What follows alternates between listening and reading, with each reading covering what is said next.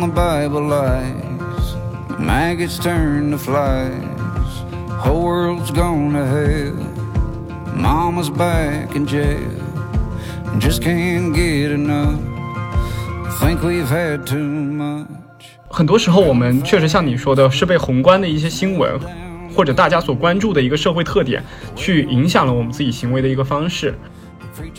哇，我都三十岁了，我 对自己生活还是有一些理解的。所以他就觉得每没有一代人是可以理解另一代人，因为他们的背景和文化是完全不同。他们努力拼搏所获取的东西，我们现在努力拼搏不一定能获得了呀。这个是其实是我觉得很多人现在逐渐意识到的一个事情。因为你在欧洲待久了，发现财富积累了都会被抢走的。没有办法让别人知道我有多可爱。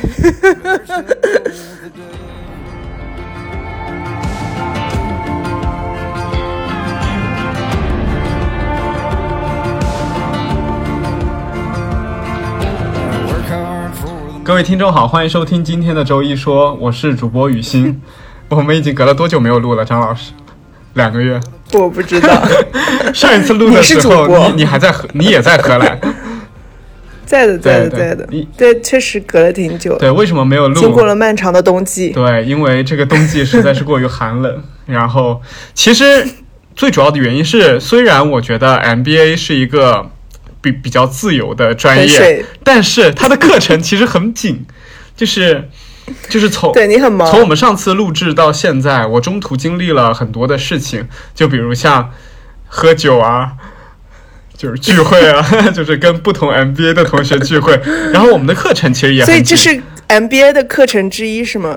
就酒桌文化啊，我觉得也是一部分吧，但是它 depend，就是 它就看你想不想参与这些东西。这就是我今天想聊的有其中一个话题，我们可以后面再来提到。OK，就还有另一个原因，我要向先向听众解释一下为什么我们都没有录。还有一个另一个原因是因为我们这一期末。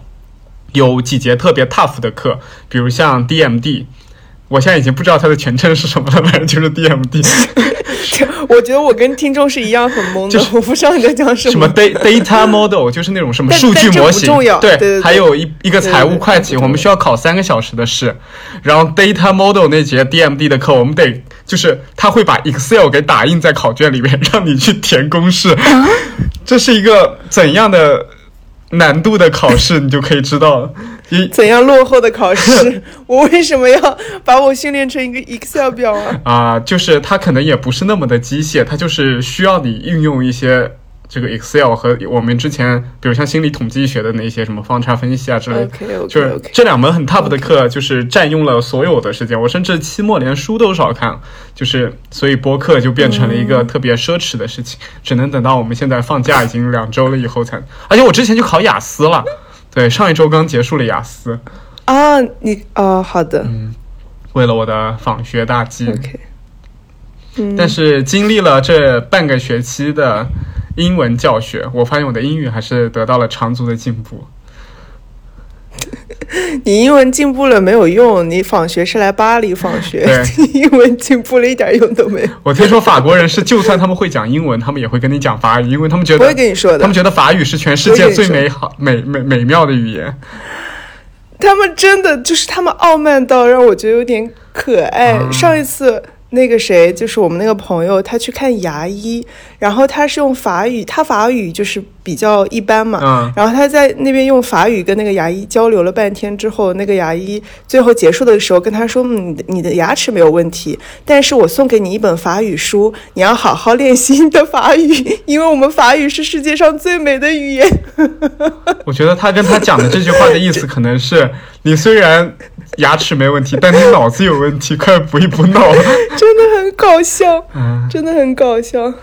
对，然后我就就不说游学这件事了，就是八字还没有一撇。对，万一被同学知道了在嘲笑我，我到时候去了泰国的朱拉隆功大学。怎么瞧不上泰国呢？对不起，我好想去泰国。我我又对不起泰国的同学了。就你觉得你到了荷兰已经快一年了。然后，好突然。对，经历了整整一年，你觉得你有一些生活节奏的变化嘛？因为我觉得你经常会在微博里面发一些国内不会发的感悟，或者是在国内没有的感悟。对啊，就比如像你跑步，或者是上课的时候，就是听同学讲。不是啊。首先，我来了还没有一年，才半年，大半年了，嗯，大半年。对，其次，跑呃跑步这个事情，我先澄清一下，我不跑步，但是我很爱发，我想跑步了，然后再告诉大家我放弃跑步了。但这个事情我之前在上海也是这样的，我也很爱发这种东西，但是我放弃一些计划。我突然发现了一个东西，就是我从来没有见过张老师运动。我靠，那是啊，那你没有跟我一起运动过，那是你的问题，不是我的问题。你平时都会做什么运动？瑜伽、霹雳舞。就我什么运动都，对啊，就是各种什么舞蹈啊，然后什么，我之前在上海的时候，比如拳击啊、马术啊，这些我不都是我不是都做的吗？马术是什么？为什么你的运动都这么不接地气啊？就啊，就就是就好玩嘛，嗯都是一些好。对，我不太喜，就可能我会跑步这个事情，我坚持不下来，就是因为有点枯燥无聊。啊、对，然后我就很容易跑着跑着就分心了。我之前经常在我在上海跑步的时候，经常跑到一半就跑到什么公园里，或者跑到博物馆里，或者跑到什么超市里去了。对对，我跟你一样，我没有办法做自己一个人单独的运动，就是包括去健身房撸铁，我都很难自己戴个耳机在那边自己默默的撸，就是我一定要有一个人跟我，或者有一个群体跟我一起，所以我喜欢做一些团体的运动，比如像篮球、羽毛球，哦就这种。你有一定的目标感的，像跑步，你就是随时都可以跑，随时都可以停。我就突然觉得这种东西没啥意思。啊、那我确实跟你不一样。我最怕健身房有别人跟我讲话啊或者有那种需要就对需要交流的。啊其实其实也不是陌生但是不能有交流。就是我喜欢跟我熟的人朋友也不行啊这样子。这就是为什么我从来都没有跟你一起健身的原因。fine，Fine 但是不是我们不是在讲生活节奏吗？，啊对，扯回来。呃，对，其实你讲了这个，我我会想，我会想说，我意识到，我以为就像你说的那个什么，嗯、跑步啊什么这种事情，我以为我的生活节奏变慢之后，我会更多的做这些事情。嗯 包括我不是跟你说，我今天早上想想去跑步嘛，嗯就最近很想，可能因为天暖和一点了，想多一点运动，然后就突然很想跑步。然后我今天给自己的备忘录，现在还在列表里面写着是跑步去公园写小说。但是实际上，我今天上午整个半天在家里打扫卫生，然后看电视，什么也没干，没有出门。你的小说序到底写完了吗？不是，呃，这个事情吧，我觉得范青的科幻小说可能会比你先出来。对不起。但是这个事情，我最近还有一点新的感悟是，我为什么又重新提到写，又重新开始想要写小说这个事情了？我之前迟迟不能启动的一个原因，我发现，就是我总想，就是我对自己会有一些嗯不切实际的期待，然后 然后你会很容易端着，我觉得。比如说运动这样的事情，我对自己是完全没有任何期待，因为我知道我自己运动很差，嗯，所以我各种运动，即便做的很不好，我也会很喜欢。就是你开始去尝试嘛，就是各种各样的运动，你觉得很好玩儿，并且你能够乐在其中。嗯但是写作这个事情对我来说，我会很容易端着，你知道吗？那种感觉，嗯就是你总觉得自己要写出点文学性的东西来，你要写点很厉害的东西，你可能开个头你就觉得这垃圾，你不想写下去了，就是这种感觉。然后，但是我最近想开的一点是，我突然就就是我也不是突然吧，就是我意识到这个事情在写作上，包括在我生活里的很多地方其实是没有必要的。然后你也怎么说，就是很俗套的话，就是你得承认自己的普通性，然后以及在很多事情上，其实真的没有必要。而且还有一个点就是没有必要去评判，就我们还是会很容易落到那个评判里，比如说有文学性的东西，阳春白雪它才是好的，然后你会觉得写一些写一些什么霸总小说这些，可能是没那么好的，你会去评判，在心里可能会有那么一个价值评判在，但其实这些也是没有必要的。我我其实享受的只是就是去编故事的这样一个过程，所以我自己给自己的这个备呃这这个备注就是想要提醒自己，最近可以开始写小说了，是打算去写一些言情小说，啊。嗯，我一直以来的梦想，放弃一些文学性。啊，但是言情小说也可以有文学性，你为什么看不起言情小啊，说？是可以，是可以，就是你不需要把自己放到那么高的期待的位置上。没有文学造诣的文言情小说应该是色情小说 也不是不可以啊，，ChatGPT。不是啊，色情色情小说也可以写的很文文学性的。那我没有读过色情小说，那你的涉猎太 太窄了窄了。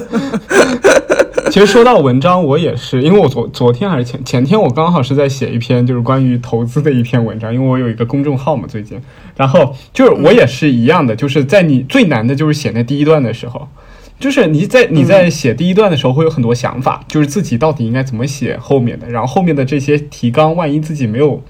就是 idea 了，怎么去把它填满？或者如果填满了一些很没用的东西呢，会不会又影响我这这整个文章的那种精巧性？就是你会想很多的东西，然后你脑子里就会跳过很多，就是你之前觉得有人写的很好的这些文章，你就特别想成为他们，甚至超越他们。就是你写第一段的时候，这些情绪是很复杂的。我觉得，但是嗯就是最重要的就是你往下写，就是当你的思路理顺了以后，你写文章其实就跟讲话一样，就是像你跟另一个人聊天，就是你跟他聊得好，其实你们两个的，你们两个是等于叫什么？你们两个之间的气氛和氛围其实就很主动就往下聊。那你如果跟对方完全聊不了一点儿，那其实这个都这个整场对话就变得很尴尬，就跟写作其实是一样的。但写作更重要的就是，其实是那个时候你跟你自己，或者是你内在的自己在聊。就是在交流，然后你你有可能在写某一段的时候，你会觉得就是半天憋不出一个字，那这个时候你就觉得这个东西可能我根本就不懂，或者是我不太适合去聊这个东西，然后你就会跳过。就写有些段落的时候，你发现一千字、两千字很快就写完了，就说明你对这件事情很有表达欲，你也对这个东西很有热情，你就写得很快。所以就是在写作中是一个非常好的专注和跟自己交流的一个过程。我发现，就是所以我觉得就是你写下来的时候，就会有一种，尤其写完的时候，就是最后只剩一些，比如你可以添一些引用或者添一些修改，把一些病句和错别字改一改，那个时候是很有成就感，因为你觉得就是整个大模型已经雕刻完了，最后只要再精雕细琢一下，一一整个非常完美的东西就出来了。对，其实就我觉得，哎，但为什么嗯写论文不是这种感觉？因为写论文是写八股文写完了就想扔掉。对，因为写论文是八股文，就是这个东西是你，你知道它最后最好就会变成什么样了，就是它没有随机性了。我觉得，就比如像我们去写一篇论文，我们是从引言，然后就是它其实最重要的一篇是最重要的一部分是 discussion 嘛，但这个 discussion 是。你已经知道了怎么去 discussion，然后你去 discussion，它都是为了服务于那个结论的，所以你完全知道这个写出来也最多就那样了，你没有什么文学的经，是的。嗯没有什么你自己可以有新的想法进去。但是如果你写，就是写你自己有兴趣的一些文字，或者是一些可能你自己臆想的一些桥段的时候，你是可以在过程中去添加一些桥段，或者是添加一些，就突然有一个灵感可以补充进去。这时候就感觉到会有一些很快乐的点，就是起码是有一些创意突然涌入脑子的那种感觉，跟写论文完全不同，写不了一点论文。OK OK，那不录了，我现在去写了，我现在就开始写。突然被我鸡汤到了。但是我觉得就是第一段是很重要，就是坚持写下来，我觉得是最重要的一件事情。OK，就跟录播课一样，你开头十六分钟的时候，就是你如果就跳回去去写作，你就会丧失很多后面很精彩的部分。好，继续吧。你还有什么节奏变化吗？我感觉你分享欲比以前要更强了，但我不知道这个是出于你觉得那边太无聊了，所以你想跟就是你圈儿里的朋友再多分享一点，还是说你觉得特别有意思，所以你特别想跟我们分享，还是介于介介还是介于这两者中间？首先，关于这个结论，我们需要一些实证，比如说现在去数一下我的微博和朋友圈，我觉得是没有变多的，可能是我最近打开微博的次数少了，所以每次打开都有你。都有我。对，然后但是分享欲这个事情却嗯、还行吧，我觉得没有太大的差别。嗯，但是会有一些怎么说新鲜新鲜的发现会多一些吧，所以可能会让你觉得分享的多一点。因为我是那种我觉得有一些事情，呃，确实是我自己想到的一些点。那这样算的话，那可能是我的可可能跟生活习惯没有关系，只是我的感悟变多了，这个可能是年纪年纪上来的原因吧。年纪上来了，不是应该更不想分享吗？不会啊，你就会有一种怎么说再不说？分享就没了的想法。不是不是不是，呃，一部分我觉得有一个点是，我不知道你有没有这种感觉，就是人他的发展到一定，就是比如说你自己在逐渐成熟之后，呃，其实从心理发展的理论上来讲，有一个角度是说。那个什么几阶段来着？就是你会去成为父母，父母之后你是会想要养育下一代的嘛？嗯所以你到了一定的成熟程度之后，你是会有想要呃抚养的那种那种，或者说对这种传递的这种当爹妈的那种感感觉的。然后，但是如比如说我没有孩子，但其实它不一定是这这个这个发展，它不一定是要实现在孩子和生育上面的。比如说我去当老师，或者我给一些年轻人我的建议、我的想法，啊这种感觉它其实也是一种文章，嗯，对，哎，对，这种分享它其实 也是一种这种养育，就是你把自己成熟的部分去去去，呃，就这种感觉，嗯，对，我了解。一部分是这个吧，我觉得。但是你真的想把你微博里边的那些东西分享给你的下一代吗？不是，所以我说这只是一部分嘛 就是你你想要分享，会有这么一点一个心情在，啊还有一个是，还有一部分说你年纪大了会喜欢分享的话，就是可能你年纪还没到吧，就是你会差一岁，变得絮絮叨叨，你不会发现吗？就是我觉得我自己说话变变琐碎了很多，就是没有条理了，嗯没有逻辑了。呃不是不是没有条理逻辑，但是就是你会变得喜欢比以前喜欢说话了。啊，呃，反正至少对我来说是这样的。喜欢说中文了，因为在荷兰说不了中文。啊，但是我中文真的变差了很多，就是你会经常脑子里想不出词语来，啊，所以所以无法坚持写小说。所以如果我今天很没有逻辑的话，对不起，我可能真的有的时候脑子里蹦不出那个词嗯，确实，作为一个语言工作者，时常不用自己的语言。啊。讲到这个，确实挺难受，挺难过的。对，其实也我有发现一个特点，就是以前我每周录播课的时候，就感觉我嘴条特别顺，然后大脑的思想非常的有条理，然后也很能去想到新新的点子，然后 Q 到新的话题。但是你比如像一个月或者两个月不录了，你再重新录的时候，你就会发现，就这个技能可能在慢慢的退化。所以，是的，对我我会有感觉到有一些技能其实是随着年龄的增长，或者随着你对于这个工作的生疏，或者是长时间不做了，你可能是会慢慢的就消解掉的。但是有一些技能可能是你就是很难，就是慢慢的随着时间的流逝，或者就算你不做它，它也能保持。这个其实是我来这儿之后挺一直挺纠结或者挺有一些挣扎的一个点，就是因为我觉得我过去我的优势也好，或者我擅长的也好，其实是在于沟通和交流嘛，嗯。就是在这个方面，你不管做临床也好，还是你去做管就是项目的管理也好，你去做这些沟通，但是来这儿之后，由于语言的关系，其实相当于是我我直接就是没有这个优势是的，。是的，就是你仿佛，嗯，就是你感觉自己被砍掉了手臂，哎，对，然后现在，对，然后我现在能做的其实都是数据分析嘛，嗯，就这个事情我也能做，但是不喜欢也不擅长对。然后有的时候我就会困惑，就是我为什么要留在？既然我在中国才是最适合我畅游的海洋。嗯，算了算了，我有跟你一样的想法，是在之前在美国留学的时候，就是那时候英语也没有现在这么好，就是磕磕巴巴的。然后我这个人平时跟别人的交流就是通过讲笑话的方式来进行，但是我在美国讲笑话，他们也听不懂，我语言也无法让我讲笑话，然后就变得很正经这。个其实跟文化有很大关系，对，一个除了语一个是语言，一个是文化，然后我就变变得很正经，就变得很木讷，你懂吗？就是本，然后我就有跟你一样的想法，就是感觉手和脚被砍掉了，就是就是我有千般的力气，但是无法花出来的那种感觉。使不出来，没有办法让别人知道我有多可爱。对对，就是那种，如果如果他是个中国人，他可以完美，就是我可以跟他非常好的交流，然后我我觉得我有能力让他第一次就对我印象深刻，但是在美国，就是我变成小透明中的小透明，就是我本来又是一个艺人，就是很难去感受这种文化，对。但我觉得，就是你可能在那边待久了，你慢慢就是你是什么样的，就会慢慢再重新显现出来。对，是的，是的，这个其实无所谓。所以我我对于生活其实是我觉得不会有太大问题，只是在职业道路和工作的选择上会有一点嗯不太确定。我现在还是特别想问你一句话，就是你微博里边会讲，就是当你在说出自己就是辞掉工作来读书的时候，所有的欧洲人都是在表扬你，啊只有一个印度人说你好可怜、g a p 你跟你应该压力很大。就是你觉得哪哪一个人更能 get 到你的点？就是你更爱听哪哪个人的话？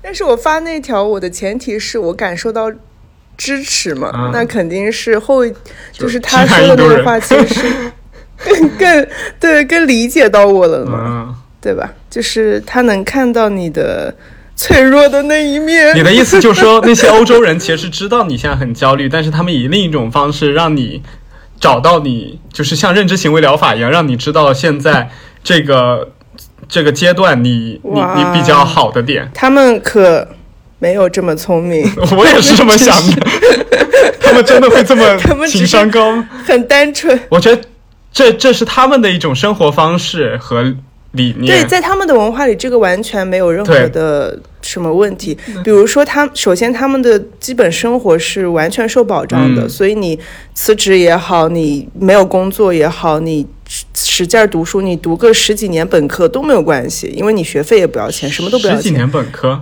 有有很多哎，这里有很多人，他就是比如说我读完一个硕士，再读一个硕士，读完一个本科，再读一个本科。本科、硕士什么的，我我夸张手法，你烦死了。是 OK，对对，但但他们就是可以，就所谓的想干什么干什么嘛，嗯就是没有那种基本的生活的焦虑和压力，会少很多，嗯，这个是肯定的。所以他们会觉得说，那个什么，这个事情确实没有什么了，那挺好的，就是很正常的一件事情嘛，对他们来说，嗯不会觉得这是一件很有压力的事情。嗯，对。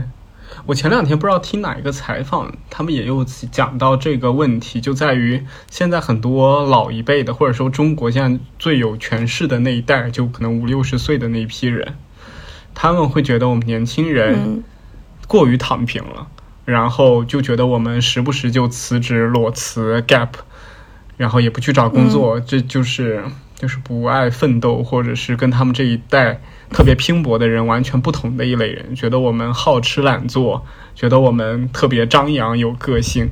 就批判我们，然后有另一个大学的教授吧，他就出来说，就是没有一代人是可以能够评判或者是能够理解一代人的，就是他们那一代人跟我们这代人是是都不一样是生活在完全不同的环境当中，但是总归来说，就是我们上一代的人努力拼搏，是因为他们没有第一，他们没有的选择；第二，他们在物资那么匮乏的情况下活着就，就让他们必须得这么做。就是他们的这种奋斗的精神是那个时代所给予他们的，也不是他们理所应当就觉得自己很想要拼搏的，是他们不得不拼搏。而这一代。嗯之之所以你国家会进步，国家会发展，欧洲之前也很穷，它后来变成了欧洲这么富饶的国家的原因，也是因为是抢来的，抢来的是一部分，就是当他们在解决了生存问题之后，一个国家变成了从发展中国家变成了发达国家的一个最大的改变，就在于他们的公民可以享受更多的权利，比如像现在的年轻人，他确实可以一段时间他啃老，那这个啃老就说明他有的选择，他生活在一个更小康、更富裕的家庭，那这个啃肉啃老就是他的安全边际，就是他可以为了自己的一些爱好，为了自己想要的生活去作为缓冲垫的一种方式，所以这个其实是我们所有人努力想要得到的结果，而我们很多老一代的人却觉得这个东西是改变了我们年年轻一代人的想法，就是因果嘛，就是他们的因果关系是颠倒的。就他们希望我们虽然过着这样的生活，但还要像他们一样的思考。但是其实是很难的，就我们已经过了这么多年，我们的所有思考方式，我们在基于这种物质条件下，我们的思维方式肯定是要比他们要更。跳出那个逻辑框一些的，但这个是他们难以跟我们交流的一个方式，所以他就觉得没没有一代人是可以理解另一代人，因为他们的背景和文化是完全不同。对啊，就像没有一个人能理解另一个人一样。对，而且我觉得还有一个很重要的点是，他们努力拼搏所获取的东西，我们现在努力拼搏不一定能获得了呀。这个是其实是我觉得很多人现在逐渐意识到的一个事情，逐渐从。工作的奴隶当中解脱出来的一个原因，就是我们开始意识到，我们工作所获得的其实跟他们以前工作所获得东西不一样了。是的，所以在以前，最重要的赚钱品质其实是勇气，而不是能力。当然，能力也很重要，但是最重要的品质是勇气。但那个时候，勇气是很艰难的，因为很多人没有见过世面，一辈子都在农村中，或者一辈子都过着。呃，相似的生活还没有那种认知崛起，说我要去大城市，或者是我要去把这个东西卖到那边去。再经过我们就是新中国成立那个时候的很多风波，所以大家有勇气的人就越越来越少了。当这个社会上都是一群没有勇气的时候，那这个社会就会奖励那些少数几个特别有勇气的人。那我们这个时代需要什么呢？快想想怎么赚钱。我们这个时代更需要的是。理性和耐心吧，就是你可能不会像他们那样子在短期内赚取更多的利益，但是你可以通过不断的积累、不断的储蓄，然后不断精明的去使用这些储蓄的钱来获得一个财富上的积累。所以现在我没有办法那么快的变富，但是我们可以，就是不代表我们没有光明的未来，我们可以慢慢的积累去实现这样的。结果，但这可我不太相信积累财富这个事情。来说一说为什么不相信？因为你在欧洲待久了，发现财富积累了都会被抢走的。没有，我对于理财毫无毫无认识，但是我只是 单纯的从直觉上觉得，就是这个事情，所以我没有办法跟你深入讨论，这只是我这个感受。这就是一代人不懂另一代人的感受。九五九四年无法理解九五年的感受。确实，唉，想回去，想回去当公务员、图书管理员。对，对，想回去当奴隶了。看来还是印度人比较能影响你。没有没有，但你有的时候确实会想想，是就是。当奴隶似乎轻松，似乎又很有压力的生活，对，也难讲。只能说所有的生活都是有两面性的吧，没有什么完美的选择。当你选择了这个的时候，你会放弃另一点。你还记得我们小的时候宣传的很多教育方式都是来自西方的，比如像鼓励教学，就是给孩子无条件的爱，其实那些都是来自西方。但是东方的教学其实完全跟他们不同，我们给孩子非常多的规则。给他们非常严厉的爱，给他们设定目标，让他们能非常的勤奋去达成自己的目标，让他们非常的 hungry，就是对于 starving for the knowledge，你懂吗？就是那种感觉。然后渴求知识，对，渴求知识。哎，我给你当翻译。现在我发现风向标变了，就是。当西方，尤其是欧洲那边的经济开始走下坡路的时候，我现在看了很多书和现在很多外媒的一些报道，都在称赞东方的教育才是最好的教育方式。就是包括有很多富豪把他们的孩子送到新加坡、送到香港来接受教育，比如像索罗斯的两个女儿，全部都在新加坡学习中文和英文。他的父亲觉得小孩子一定要接受这种从小接。接受这种比较刻苦的高强度的训练，才能让他们在未来的环境中脱颖而出。然后之前查理芒格不是也讲过，就是就是不要小看中国人，因为他们的教育方式、他们的勤勉读书、他们的那个对于什么数学、理科的这些思维从小的培养。和高强度的训练会让他们整个民族在知识水平上高过于你们任何一个民族，征服全世界不是征服全世界，就是在未来会发展我们的独特的竞争优势。但是你还记得我们小的时候，呃，我们虽然一边做着填鸭教育，但是一边我们渴望和渴求的一些教育方式是，呃，素质教育，是像北欧那种的兴趣教育，是那种鼓励式教育，不批评不评价。让孩子自由发展，所以我突然就是发现，这经过这一轮的周期以后，我已经无法去确定以什么样的方式去鼓励和教导孩子，或者是什么样的教育方式才是好的，才是对于社会发展才是好的？听孔子说的。中庸之道是最好的，就没有什么，做什么都不要做过分，不要做过。我觉得这一样的嘛，就是你你就是其实我们在讨论说所谓的严格和完全的什么素质自由也好，它其实也是一个刻板印象嘛。其实你也只是把它的一个部分放大了去说，但是在中国的比如说。教育的比较好的，或者说比较擅长去教育孩子的家长，他也不可能完全是严厉的或者什么，他当中也是有包容的部分，也是有鼓励的成分在的嘛。就他一定是一个一个相，就是相互，就两两面都有的嘛。所以就还是一个平衡吧，我觉得。嗯，不是非黑即白。嗯，就这里边可能如果做得好的，可能他们是有相似点，就在于。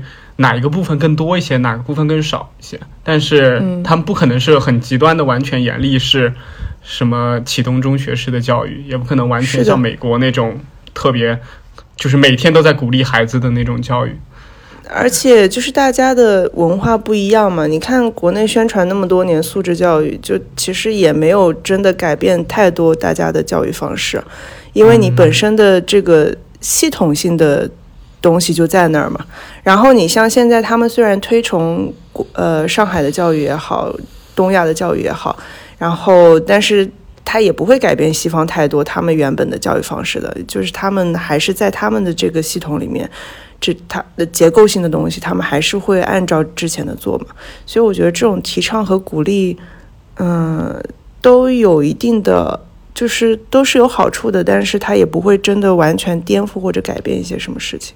但只能说明现在就是西方慢慢的在走下坡路，尤其欧洲那个片区，因为战争，因为经济原因，所以确实会让人感觉到很多他们观念的流行程度甚至都受到了影响。所以我觉得文化很多时候也是基于一个国家的实力，肯定的区域的实力，对。他们在尝试开始睁开眼看世界了，可以这么说吗？去承承认一些吧，我觉得大家都需要去承认自己的，就你国家，其实国家你把它当当成一个像一个个体来说，就跟你一个人一样，我去承认我的优点、缺点，我的过去、我的现在、我的未来，其实是一样的。OK，那我们拉回现在在欧洲的张老师，你。这大半年有培养什么新的爱好吗？在荷兰？对，其实我觉得对我来说，生活没有太大的改变。就是我以前爱玩什么，我还是会玩什么；我以前爱做什么，还是会做什么。那其实就说明你本身已经知道什么样子的生活才是你最喜欢的，所以你基本上到哪个地方就会延续那个方面的生活方式。对啊，就是我我舒服的，我我喜欢做的事情。哇，我都三十岁了，我 对自己生活还是有一些理解的。我有发现一个很重要的点，就在于我越来越发现，我虽然是个艺人，但是我组不了一点局。就是你懂吧？就是如果我没有跟着一个会组局的人，或者我跟着一群就都不爱组局的人，我们就没有一个局。就是，但这个事情组局这个事情本来就跟内内外向不是完全不是一样的。对，因为我身边有一个爱人，但他很爱组局，所以当我跟他成为朋友以后，我们的，所以我就会特别依赖一个这样子的人。嗯，就像比如张老师在上海的时候，我就会特别依赖他去组局，然后我就像小弟一样跟着就行。拖油瓶，但是什么拖油瓶？起码也拖酒瓶好。这个事情跟 I 和 E 确实它关系不是很大。我本来就不是很喜欢 I 和 E 这个说法。对，我觉得它没有太大的意义，这只是能给自己一些就是聊天的话题，但对我来说，它并不但并不具有什么科学性。就就是它不能拿来当依据来论证一些东西嘛？就你人格分类这个事情，或者人格测试这个事情本身有有待商榷，它只是一个参考吧？我觉得只是一个参考。我昨天看了一部电影，非常老的电影，就是叫《坏孩子的天空》。它讲了一个高校还是大学还是高中，我忘记了。就是里边的几个孩子，这些学生都都不是那种成绩特别优异的学生，就那种特别坏的学生。呃，在学校里到毕业之间发生了很多很多的事情，然后这些事情很深刻的影响了他们的人生。比如有些人变成了拳击手，就是因为就是他的一个朋友。被人打了，然后被打的那个人练拳击，所以他想报仇，他去了拳击馆去学，然后拉上了另一个同学跟他一起去，结果另一个同学因为更有天赋，所以他就变成了拳击手。比如另外两个学生，他是练小品，那不叫小品，相声，他们日本的那个相声叫什么？就是两个人在那边讲慢才，对，啊，对他们两个人是学慢才的，但是是因为另外两个。同学不讲慢才了，所以就变成了他们俩得去顶他们的班去讲慢才。结果他俩就就讲得很好，后面就变得很成功。然后最后很多人基本上都是失败了，比如那个当拳击手的他，因为比赛失败，所以他放弃了自己的拳击生涯。然后有一个当小混混的，他老大死了，然后他就黑社会的其他的势力给打了。就是其实每个人他都会。在某一个特定的时候暴暴露在新的环境当中，都可能影响他未来的人生走向。但是最后的成功与否，其实都是很偶然的。我们觉得自己的成功，就是生命给我们的一些恩赐吧，就是给你的一些运气。对，是啊，人生就是很随机的。对，就是非常随机的一件事情。一直都是这么觉得。然后我会觉得，当你。在这样随机的一个环境当中的时候，你应该怎么做去让自己活得更加满意？我我我想了很久，我就却没有想到一个很正确的结果。但是想了很久，对我想了很久，然后我就觉得只有一种可能，就对于我来说，我觉得我要暴露于更多就是新的，然后可以给你带来更多可能性的环境当中。因为虽然我是一个不喜欢冒险的人，但是我喜欢更多新奇的体验和更多新的机会可以向我展开。我不知道你懂不懂我的感觉。我知道你的意思，就是你去做，尽量按照你喜欢的事情去做嘛。我前段时间也有这个感觉，是因为我在，嗯，怎么说？就是因为全世界经济下行，就或者说形势不好啊，就是就是你会感觉整个媒体都是在宣传这样一种。呃，氛围就是让你觉得所有的，就是你现在需要变得更保守。然后从不管是你的经济状况也好，你你要存钱，然后你的工作也是，你不要轻易辞职，然后你要好好的呃保护好你的这这就是。这可怜的财产，然后去过好接下来的生活，是这样子的，就是整个都在宣传这种感觉，导致我有一段时间，我刚来的时候有几个月很焦虑，就是我其实自己那时候没有非常明确我在焦虑什么，我知道我在焦虑就是接下来的发展、生活等等，但是我也不太清楚我为什么那么焦虑。然后后来我能感觉到，就是这些整体新闻媒体的这种影响，这种。这种话语的对我的影响，就会让我觉得，哦，我是不是这个选择，其实我以后会后悔，或者他没有做的很对。那我之前的工作那么好，我为什么要放弃掉什么什么？你会有这种想法，然后再加上对未来的不确定性，然后后来我又觉得说，呃，就是世界的动荡也好，或者说就是就就因为世界很大，宇宙很大，它的动荡，它的它的所有的这些变数。我不可能预测到，也我也不可能说，我待在家里守好我的那个公务员的岗位，我就可以避免所有的灾害、战争或者什么东西。而且我那一点钱，就如果真的有什么特别可怕的事情发生，灾难也好，战争也好，那它可能也起不到什么作用。其实我没有必要为了整个世界的这些动荡和变化来影响我。就是我这个小小的个体，嗯，对于我自己在过什么样的生活的这些决定，就是我该做什么，我还是做什么。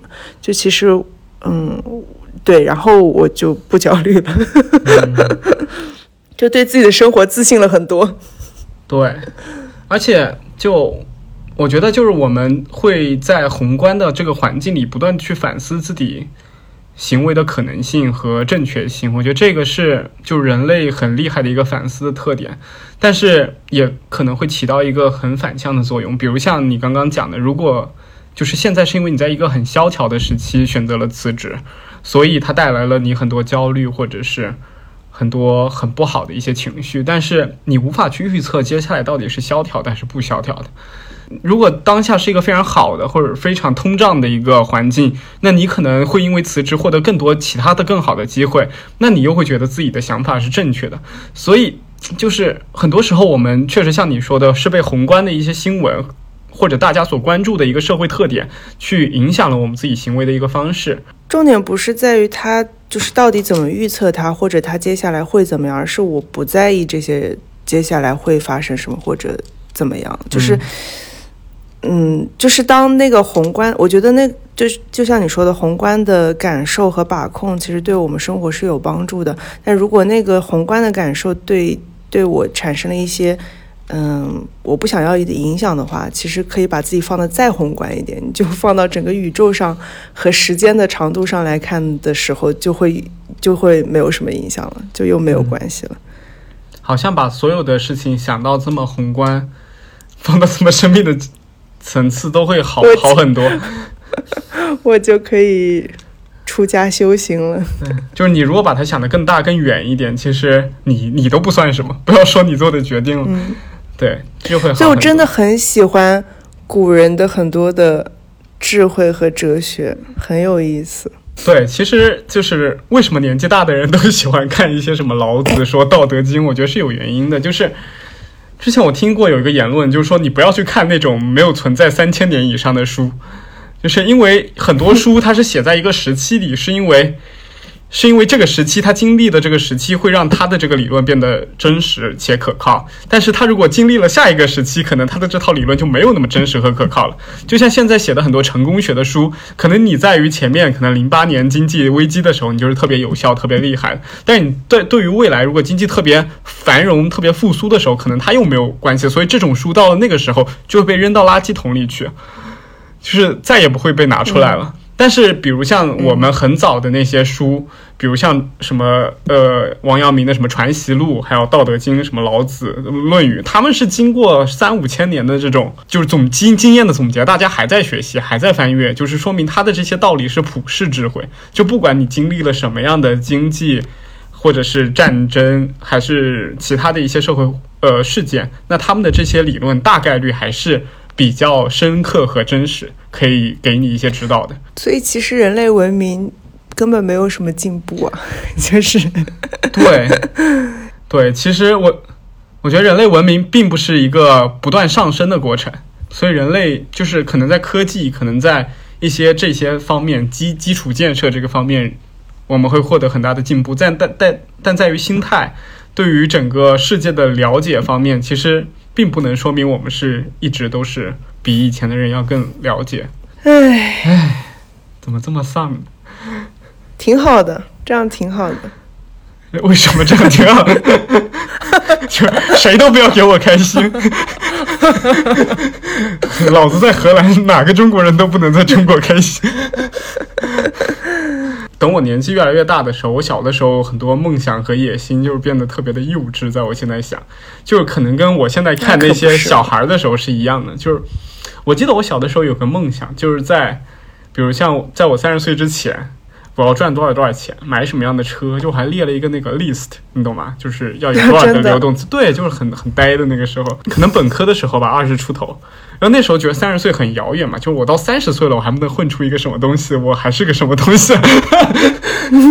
结果现在就是今年二十九，但是虚岁已经三十了，就是我就很明显嘛，到了三十岁，我肯定混不出什么东西，我还没毕业，活着就很好，对，就是就是会。我不知道这个是我自己给自己减压，还是说，就是其实很多时候是你无法，就是你慢慢的会知道很多生活中的事情是不由你控制的，是，对，很多是机缘巧合，也有很多是，就是我觉得能遇到我现在所认识的人，能遇到我现在所遭遇的事情，就已经是很大的幸福了。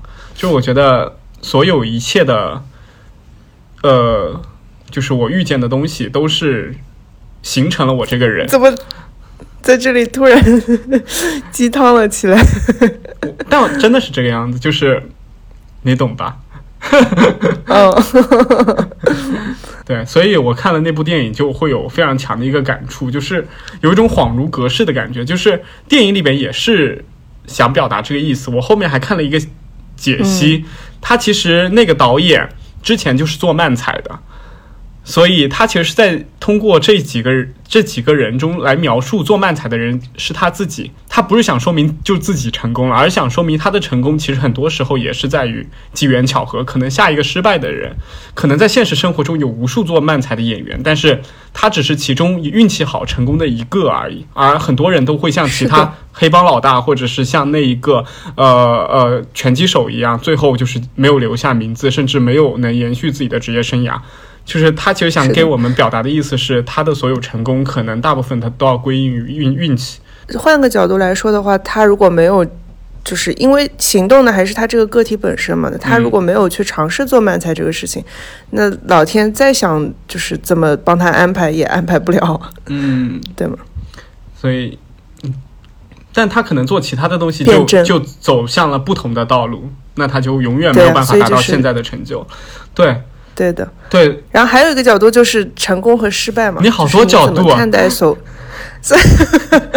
你好中庸啊！天天被天天被说你要辩证的思考，换个角度批判性的思考。然后我天天就听那些，哎，算了，不不骂了。你骂吧，我好想听你骂人。那些傻乎乎的提问，算了，不说了。啊，所以你们课上也会进行一些批判性的思考和。回答吗？哇，这里人超爱，但是就是对啊，就是西方世界不是超爱这个东西吗？思辨，我啊对，但是有的时候大家的思辨真的就有点杠精了。从啊对，就是杠，就是从我一个很中庸的人来说，就是这些思辨通常是我是喜欢发生在我我后来自己想啊，我是喜欢把这些思辨发生在我自己的。头脑当中的，然后我们的习惯可能是我需要把这个事情我自己考虑清楚了、成熟了，我才会给到一个结论，因为我会觉得那个结论代表了我的思想，甚至代表了我这个人，所以我会那么谨慎。我这只只代表我个人啊。然后，但是我觉得对他们来说，他们并不会有这一层的顾虑，他们不会觉得这个想法是代表我的。只要我想出来了，我就讲。只要他合理，我就讲这个想法。对这个想法，它只是个想法，它成熟不成熟也好，它只是个想法。嗯，我只是提出来，它跟我这个人本身没有关系。其实我觉得这个态度是很好的，是是需要我学习的。但也不不影响他们提出问题，确实很不成熟。但是那个讨论的过程还是对，是是挺不是为什么要讲到这里？哦，对，思辨是思辨，就是有的时候我也会在想，就是我现在。跟很多人去聊一些事情，就是到最后，我的我们的思辨在于，我很想赢得，我很想赢得这场辩论或者赢得这场讨论，所以我就会用证明我是对的，对，证明我是对的，然后我就会陷入这种。困局当中，然后无所不用其极的用各种反面的例子、正面的例子、极端的例子去填补我自己的论据。其实这是一个非常不好的习惯。对，其实这个不叫思辨啊，对，这叫诡辩，只是杠精啊。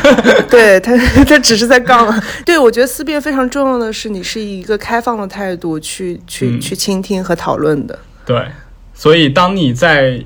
一件事里边有了自己的态度和自己的立场以后，你其实是很难去做到真的认真的去倾听他人的想法和去从他人的维度去思考这个东西。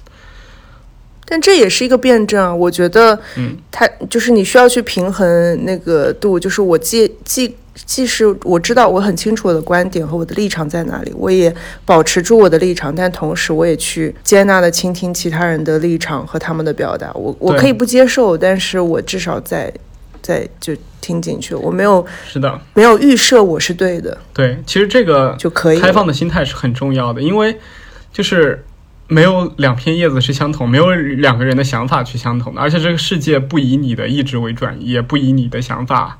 去变化，就是我们只能去适应这个社会，所以我们其实要做的这种开放性的思维，能让我们更好的去生活，去适应在这个每个人想法都不同的社会里面。我觉得其实是很重要的一种想法。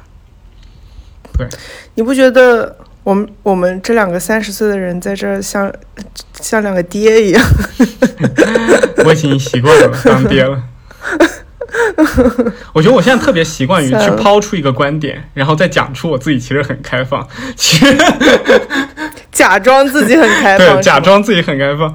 但是其实，就是我我心里一直在想一个问题，就是在于辩证和你自己坚持自己的观点，这其中就是有一个很大的冲突。但是谁是正确的，其实也很难去讲。你比如像有一个人一定要杠杠孔子，那孔子难道跟你说，就是你可以保持你的想法，但是我还是要坚持我的观点？那这其实不是不也是一种不开放吗？没有啊，我嗯，你保持你的想法，我保持我的观点，但同时我们在对谈啊。如果我我现在就是觉得我是对的，你是保持我的观点，不等于我的观点是对的。就是我保持我现在立场和想法，我知道我的立场是这这个，我知道我的想法是这个，但我没有觉得我是对的。我也可以去听你的想法是什么，我也可以去对你的想法进行判断。我觉得，嗯，也许，而且同时这个事情，我觉得它也不是一个怎么说黑白两两极的。比如说你是对的，我就是错的；我是对的，你就是错的。嗯它中间一定是有交互和平衡的。那我可以去修正我的一些观，修正一些我的 观点。突然互我联网起来？调整。我了对，解，就是这这这个这个开放的过程，它并不是一个黑白两面嘛。嗯，嗯，就是有点像，嗯，我们到了这个年纪就要去思考，我们每天听到的信息哪一些是呃真理，或者是哪一些是公理，哪一些是没有真理。是观点。对，但我觉得大大部分都是观点，比如地球是圆的，这东西就是公理嘛，就是我们觉得它这件事情就是存在，就是对的。然后有但你也可以质疑它嘛。啊，以前你你真的很很杠，你真的很辩证哦。以前以前几百年前，大家也觉得地球是平的，没有人怀疑，直到有一个人出来怀疑，相对来说发现是圆的。OK，相对来说，但但是就是有一些 你的观点，就是从你自身来说，你自己发出来的观点，大部分人都会觉得它是真理，因为我自己相信嘛，这是我的信仰，这是你的观点。但在在其他人眼里，其实它不是一个公理，它只是一个观点，所以它可能有产生他的观点。所以最重要的一个，对我来说，我的矛盾可能就是我我觉得他我的观点是我的。信仰，我就觉得别人也应该把它当成一个正确的公理，但其实每个人想法都不一样，他只是把你当成观点，所以他可以用来批驳你，他可以从你反方向去思考。我觉得我要保持更高的开放性和包容性，就是在这个方面这是你的总结是吗？总结成词。好的我还要成长。好的，好的，好的。下次让我听听你有多开放。好的，好难。我发现读了 MBA 以后，就越来越难保持一个开放性，就是哎，真的，你你有没有觉得？其实我就很想说，就是我感觉，我不知道你自己有没有感觉，你现在讲话更加的 MBA 了。铿锵有力了，就很 NBA，就是就是嗯感觉就是在输出观点，就是我有一个想法，我要告诉你，然后我叭叭叭一二三四五，我对，就是很有你描述的你上课的那种感觉。啊、对，就就是其实会有这样子的影响，但其实我可以跟你嗯讲一下，就是我已经非常的不 MBA 了。我觉得我是我们班所有的 MBA 同学里边，就是可能少数的几个中最没有那种就是各种权力欲或者是竞争的欲望的人。争感，对，嗯然后我今天就是我一个朋友，就是同样 MBA 班里的同学，他也给我发了一个很搞笑的东西，就是当他们就是他问了一个呃 firefighter 这个是什么消防员。消防员和、呃 MBA 的同学，就像我这样子，然后他说你买了一个新的卡、呃新的卡 新的车，然后展示给你的朋友，神经病啊！然后就是炫耀给你的朋友，然后第二天你的朋友也买了同样类型的车。同样款式的车，然后你们要讲一下你们的感受，然后这个心理学的结果是，宇航员觉得自己 upset 沮丧的，消防员，啊，消防员觉得他们沮丧的比例 员只占百分之三，但是 MBA 的同学占了百分之四十七，然后为什么会有人做这个研究啊？我不知道。消防员跟就是可能消防员就在于一个非常普通的工薪工人阶级的一个呃阶层嘛，然后 MBA 就属于一个什么商业、商业的反正就是两个群体。有商业抱负的群体，对。然后，嗯，还有另一个，就刚刚是沮丧，然后另一个是被欺骗、被背叛的那个比率。呃，消防员是百分之十三，MBA 的同学是百分之四十七。另一个评论就是引用了查理芒格的一句话，就是说，呃，世界是由不是由贪婪来驱动的，是由嫉妒来驱动的，而这个 MBA 的所有目的就是让这群人更加的嫉妒别人，更加的眼红别人的财富，来从而驱动他们发展，驱动他们进步，驱动这个社会金融的发展。所以我就越来越觉得，金融为什么永远都存在着这么多欺骗和，就是隐藏很多他们很虚假的东西，就是因为在于它挑起了人这种。Envy 就是这种嫉妒别人、眼红别人，对这种心态，它虽然可以让你也变得特别的功利心，让你非常的就是有有有点像报复的心理一样的去努力，去让自己变得更好、更强，但是从另一个方面，它也驱生了很多，就是因为这个原因产生的很多就是不太正直或者是不太好的一些行为。它就跟洗脑一样嘛，嗯就你们就跟入教了一样，就是我相信这个信仰了嘛，对，进了金融教，这辈子走不开了。这就是我已经就是我在上学期，我读完一个学期，再加上我在金融实习了四五个月之后，我得出一个结论，在于我根本不适合进金融，因为那个环境是我很难去融入进去的一个环境。我就算进去了，可能我很快。